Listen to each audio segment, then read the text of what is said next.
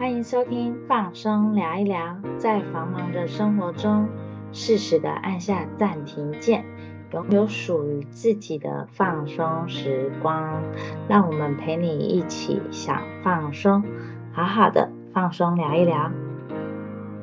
前两集跟大家分享昼夜节律和睡眠时行，这一集继续来分享与睡眠有关的睡眠周期。大家知道睡眠周期吗？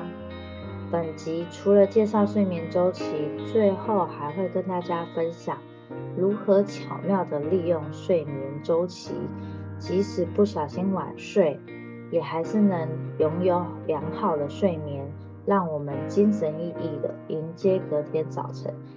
让我们继续听下去吧。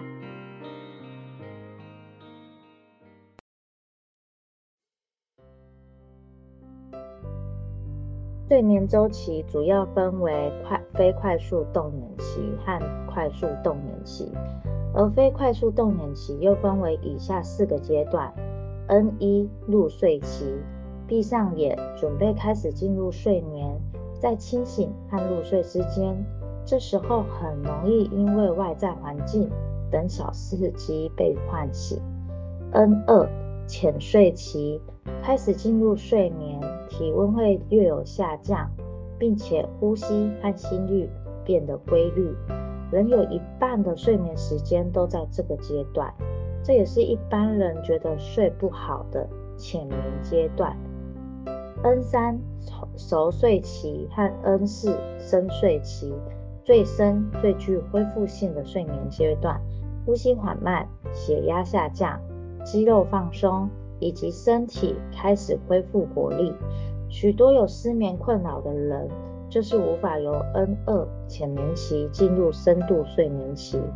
接下来就是快速动眼期，是每个周期的最后阶段，从睡后七十分钟会进入该阶段。此时大脑活跃动作，但身体处于瘫软状态，所以又称为矛盾睡眠。大脑会在这时期将白天的记忆及思考加工处理，产生梦境呈现，所以多数的梦境会出现在这个时期哦。关于睡眠周期，你不能不知道的事情，第一点，快速动眼期的比例占整夜睡眠的二十五 percent，N 一入睡期占五 percent。N 二浅睡期就是浅眠的时间占五十 percent，N 三熟睡期和 N 四深睡期占二十 percent。由此可知，一整夜的睡眠有一半以上都是浅眠，只有五分之一是深度睡眠。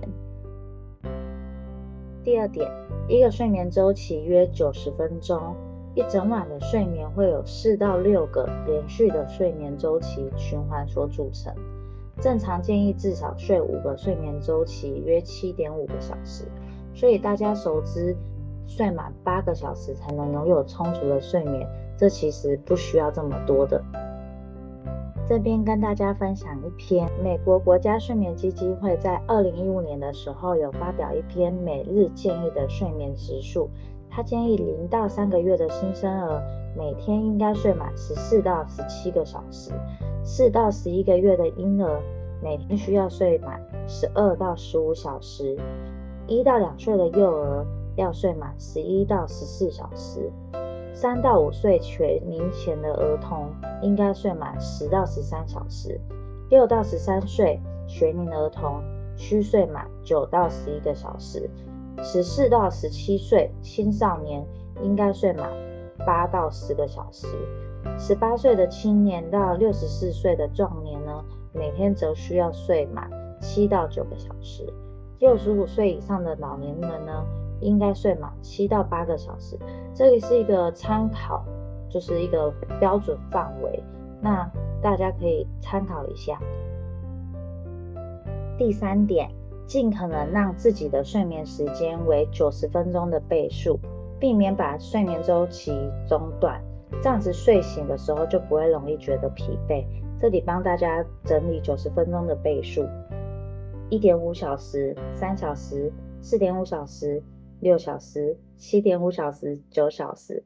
假设我今天早上七点要起床，如果错过了晚上十点睡觉的时间，就建议十一点半再睡，要不就是一点才能睡觉了。所以啊，如果今天我们真的不小心晚睡，那我们就尽可能睡九十分钟，就是一个睡眠周期的倍数。像如果真的举刚刚的例子，早上七点要起床，我一点又还没睡着，那我下一个睡眠时间是什么时候？就是两点半。接下来如果再没睡着，就请四点一定要就寝。这样子呢，完整的睡眠周期的时间起床，我们就比较不会容易觉得累。大家可以试试看。上述所说的巧妙利用睡眠周期，不是提倡大家不睡觉。理想状态一个礼拜应睡满三十五个周期，二十八到三十个周期也很好。还有每周尽量起码要达成四天的五个睡眠周期的理想睡眠量。但如果没有刻意安排却睡得太少，这表示你可能太勉强自己了。这边跟大家分享一个好方法，如果前一天夜间睡眠周期不足，那隔天如果可以的话，我们可以使用午睡的方法，就是下午一点到三点之间，或者是傍晚五点到七点之间，我们可以在这两段时间里面呢睡差不多三十分钟。为什么不能超过三十分钟呢？怕去影响到夜间睡眠的时间。那如果你这这段时间你睡不着，没关系，只要花三十分钟让大脑关机，暂时与世隔绝，这样就够了。今天的内容即将进入尾声，想更了解自己该睡多久，几点该上床睡觉吗？我会在下方附上一个睡眠计算机，它可以设定好你预计起床的时间，然后告诉你。你应该在几点就起？今天的内容就到这里了。喜欢我们记得按订阅追踪，下次见喽，拜拜。